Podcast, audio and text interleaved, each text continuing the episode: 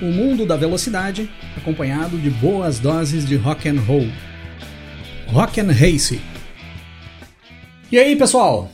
Tudo bem com vocês? A abertura da temporada, em que teríamos o último campeonato mundial conquistado por um brasileiro na Fórmula 1 até os dias de hoje, com uma sequência de bom desempenho dos pilotos brasileiros que vinha ainda do final da temporada anterior e dava segmento a maior sequência de vitórias que o Brasil já teve na história da categoria. E a última vez que nós veríamos o trio Piquet, Senna e Prost juntos em cima de um pódio. O Grande Prêmio dos Estados Unidos de 1991. Essa é a nossa história de hoje.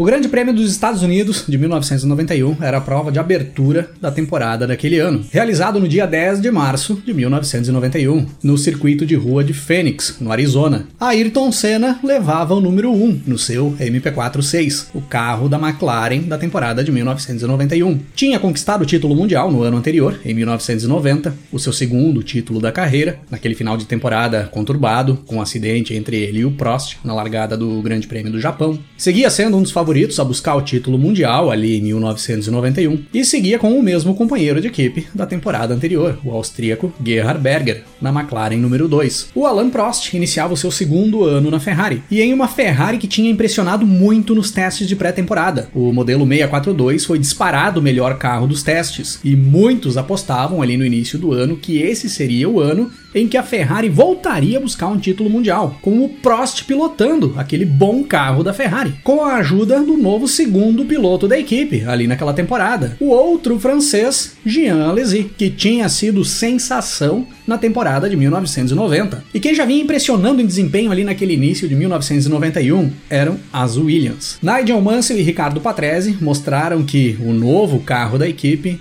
o FW14, que tornaria-se famoso na história da Fórmula 1 na sequência, tinha um rendimento muito bom. Só precisaria saber se era confiável. Se fosse confiável, com certeza brigaria por vitórias no decorrer da temporada e, por que não, poderiam disputar o título mundial. Correndo por fora, nesse bolo da frente, nós tínhamos a Benetton. E era grande a expectativa em cima do que a Benetton apresentaria para essa temporada, pois a equipe tinha sido a vencedora nas duas últimas provas de 1990, os grandes prêmios do Japão e da Austrália. Vitórias conquistadas pelo brasileiro Nelson Piquet, que teria nesse início de temporada de 1991 como companheiro de equipe outro brasileiro, Roberto Pupo Moreno. Após boas performances do Moreno nas duas últimas provas de 1990, correndo pela Benetton, ele consegue o contrato de uma temporada completa para correr como companheiro de equipe do Nelson Piquet. Para o grid de largada do Grande Prêmio dos Estados Unidos de 1991, as coisas tinham ficado bem dentro do padrão, bem dentro do que se esperava. Senna na pole position, com Alan Prost na segunda posição, na segunda fila nós tínhamos as duas Williams, com o Ricardo Patrese e o Nigel Mansell. Na terceira fila, Nelson Piquet, alinhando em quinto, e o Jean Alesi, o companheiro do Prost na Ferrari, na sexta posição. E na quarta fila, o Berger, o companheiro do Senna na McLaren, e o Roberto Pupo Moreno, companheiro do Piquet na Benetton. Nós tínhamos ainda o Maurício Gugelmin como o quarto brasileiro dentro dessa prova, alinhando apenas na vigésima terceira posição. O Gugelmin teve muitos problemas no decorrer de todo o final de semana com o seu carro da Leighton House não conseguiu fazer bom tempo nos treinos classificatórios e ficou apenas em 23º. As corridas em Fênix sempre eram corridas longas e cansativas. A possibilidade da corrida terminar pelo limite de duas horas de duração do evento era grande. Era provável que não se completaria as 81 voltas previstas para essa corrida. Se completasse, seria em cima do laço. Então, naquela pista, com trechos bem travados e apenas duas retas para os pilotos poderem buscar mais velocidade, com asfalto irregular e pouco abrasado, abrasivo, a resistência tanto do equipamento quanto do piloto seria essencial para conseguir buscar um bom resultado. Ainda mais que a intenção da maioria das equipes era completar toda a prova sem fazer troca de pneus. E é dessa forma que nós temos a largada para as 81 voltas do Grande Prêmio dos Estados Unidos de 1991. O Senna larga bem e garante a ponta da corrida já nos primeiros metros. As duas Williams atacam o Prost, tentando tomar a segunda posição do francês, mas ele faz um bom traçado após a largada e garante a melhor tomada na primeira curva, garantindo a sua segunda posição. Quem surpreende ali nessa primeira volta é o Jean Alesi, fazendo uma bela ultrapassagem sobre o Ricardo Patrese. Já ia subindo no pelotão o francês. Na primeira passagem pela linha de chegada, nós tínhamos o Senna na primeira posição, com o Prost em segundo, o Mansell em terceiro,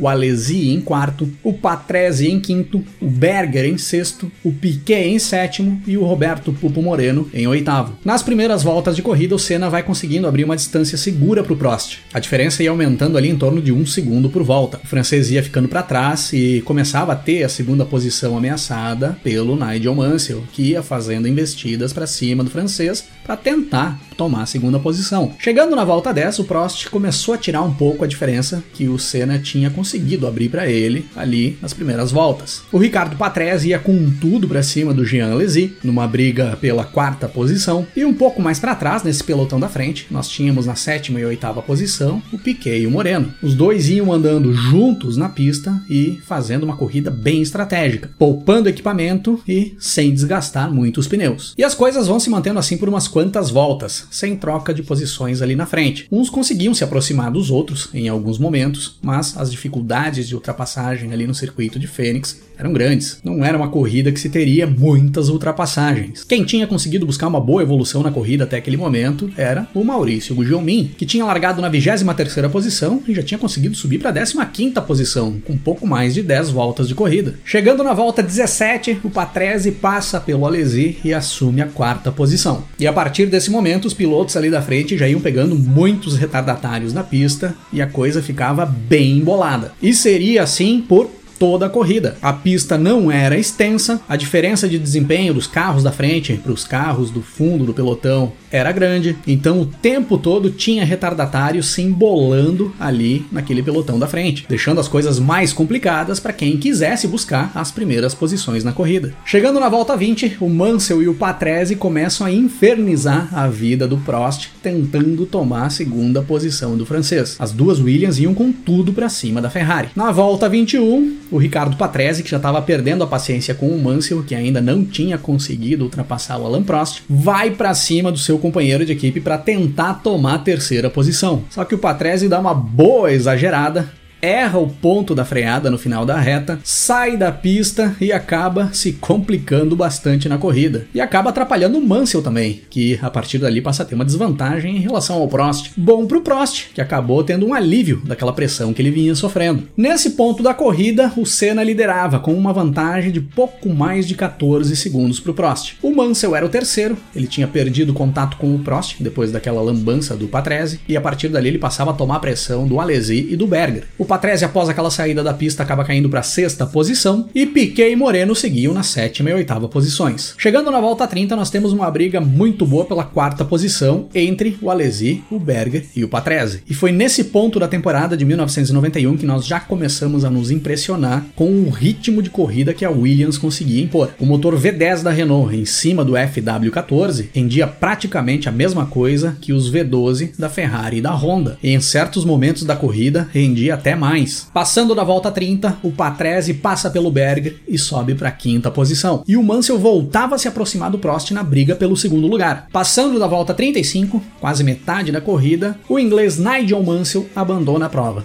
Já era anunciado pelo próprio Mansell e também pelo Patrese ainda antes da largada que eles esperavam ter problemas no câmbio do carro. A Williams vinha desenvolvendo ainda ali o câmbio semiautomático e a confiabilidade no sistema ainda era baixa. Eles já esperavam ter problemas no início da temporada. Meia volta depois, o Berger também abandona, com problemas no motor Honda. E as coisas começavam a ficar interessantes nesse momento para o Piquet e para o Moreno, que iam subindo de posições com esses abandonos. Nesse ponto na corrida, já eram quinto e sexto colocados, já estavam dentro da zona de pontuação. Passando da metade da corrida, o Senna ia andando num ritmo muito forte e a diferença para o Prost passava de 25 segundos. O Prost já começava a sofrer pressão do Alesi e do Patrese, tendo a segunda posição ameaçada mais uma vez. Na volta 42, o Jean Alesi para para fazer uma troca de pneus. Não deu para levar até o final da corrida sem fazer troca. Duas voltas depois, para o francês Alain Prost para fazer a sua troca. E o Prost tem um problema na troca do pneu traseiro direito. Perde mais de 15 segundos parado nos boxes. E aí as coisas pareciam se complicar para o francês que tentava buscar a vitória. E quem ia se dando bem com tudo isso que ia acontecendo? Piquet Moreno.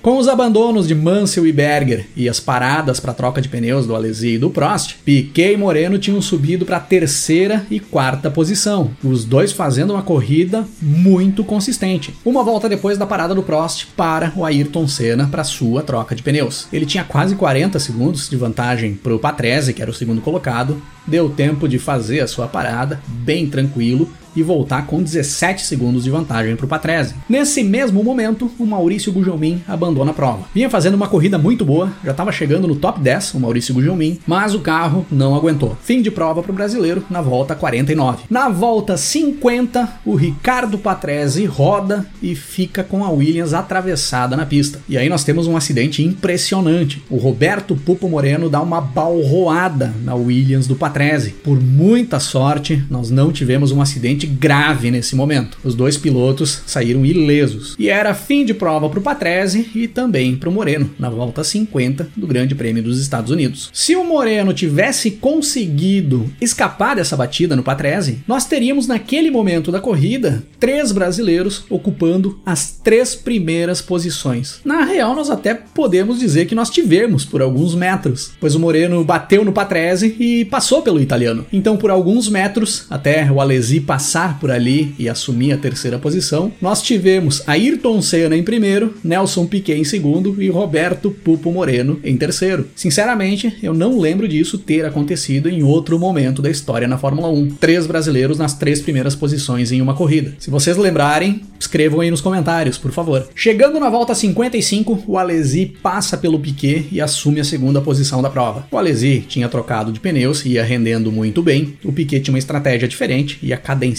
o ritmo para ir até o final da corrida sem fazer troca. Passando da volta 60, nós tínhamos o Senna em primeiro, com Alesi em segundo, o Piquet em terceiro e o Prost em quarto. O Senna disparado na frente e o Alesi, o Piquet e o Prost próximos, com os 4 segundos de diferença entre um e outro. Só que o Prost já ia reduzindo a vantagem que o Piquet tinha para ele. O Prost também tinha pneus novos e era certo que o ritmo dele ia ser melhor do que o Piquet nessa reta final da corrida. Perto da volta 65, o Prost já estava colado no Piquet e os dois dois iam chegando no Alesi. Chegando na volta 70, o Senna começa a baixar bastante o ritmo e passa a administrar o carro na reta final da corrida. Ele tinha 40 segundos de vantagem para o segundo colocado, não tinha por que ele continuar forçando o equipamento. E quem passa a andar muito a partir desse momento era Nelson Piquet, que vinha conseguindo buscar tempo de voltas melhores do que o Alesi e o Prost, que tinham trocado de pneus, tinham pneus mais novos. E aí, com esse ritmo forte que o Piquet ia conseguindo impor, quando faltavam 14 voltas para terminar, o Piquet estava colado na traseira da Ferrari do Alesi e levava o Prost junto com ele. E aí nós temos a briga por posição mais bonita do Grande Prêmio dos Estados Unidos de 1991. E na minha opinião, uma das mais bonitas da temporada. Alesi, Piquet e Prost rasgam a reta do circuito de Fênix, se atacando de forma insana, um tentando tomar a posição do outro. O Piquet consegue passar pelo Alesi, mas o Prost tinha uma manobra espetacular passa pelo Alesi e passa também pelo Piquet. O francês pula da quarta posição direto para a segunda posição, só com uma manobra. A partir dali nós tínhamos Senna em primeiro, com o Prost em segundo e o Piquet em terceiro. O Alesi uma volta depois dessa briga viria a abandonar com problemas na sua Ferrari. E dessa forma, após essa briga espetacular pela segunda posição da prova, nós fechamos as duas horas de corrida e 81 voltas completas, com Ayrton Senna cruzando a linha de chegada na primeira posição, o francês Alain Prost em segundo e o outro brasileiro, Nelson Piquet, em terceiro, um segundo atrás do Prost. Essa era a 27ª vitória da carreira do Senna, que o colocava ao lado do escocês Jack Stewart como o segundo piloto com mais vitórias na história da Fórmula 1 até aquele momento. A partir dali, o Senna só tinha menos vitórias do que o Prost. Esse pódio em Phoenix 1991 era o último dos seis pódios que tiveram na história da Fórmula 1 com Prost, Piquet e Senna juntos. E era ali o pódio formado com o maior número de títulos mundiais na história da categoria até aquele momento. Eram oito títulos mundiais em cima do pódio: três títulos do Prost,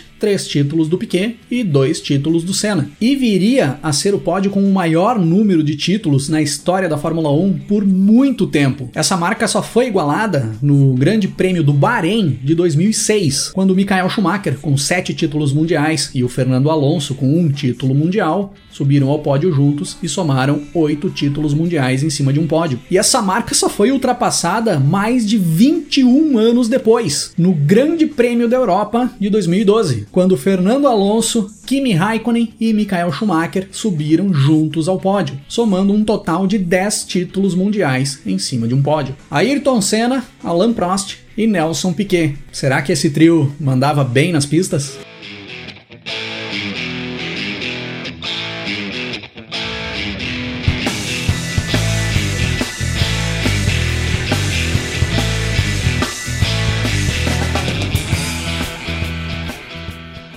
1991 foi o ano em que nós tivemos o lançamento de vários álbuns de sucesso de vários artistas e acabou ficando marcado como o ano dos maiores lançamentos da música dos anos 90 e um dos anos de maiores lançamentos de todos os tempos.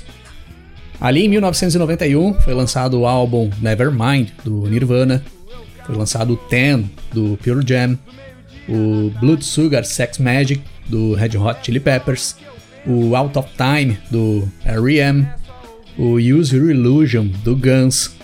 E isso é só uma pequena amostra das obras gigantes que foram lançadas ali em 1991. No meio desse bolo todo, vários álbuns com menos expressão, mas com muita qualidade, acabaram ficando em segundo plano. Como é o caso do Gish, foi o álbum de estreia da banda norte-americana Smashing Pumpkins. Um álbum muito bem composto e muito bem produzido, que para quem curte um bom rock alternativo é um prato cheio. Para encerrar o episódio de hoje, eu vou deixar aqui uma amostra do Gish do Smashing Pumpkins. Beer Me. Se liguem aí no som. Eu vejo uma banda calçada com todos aqueles caras, as lendas do rock and roll.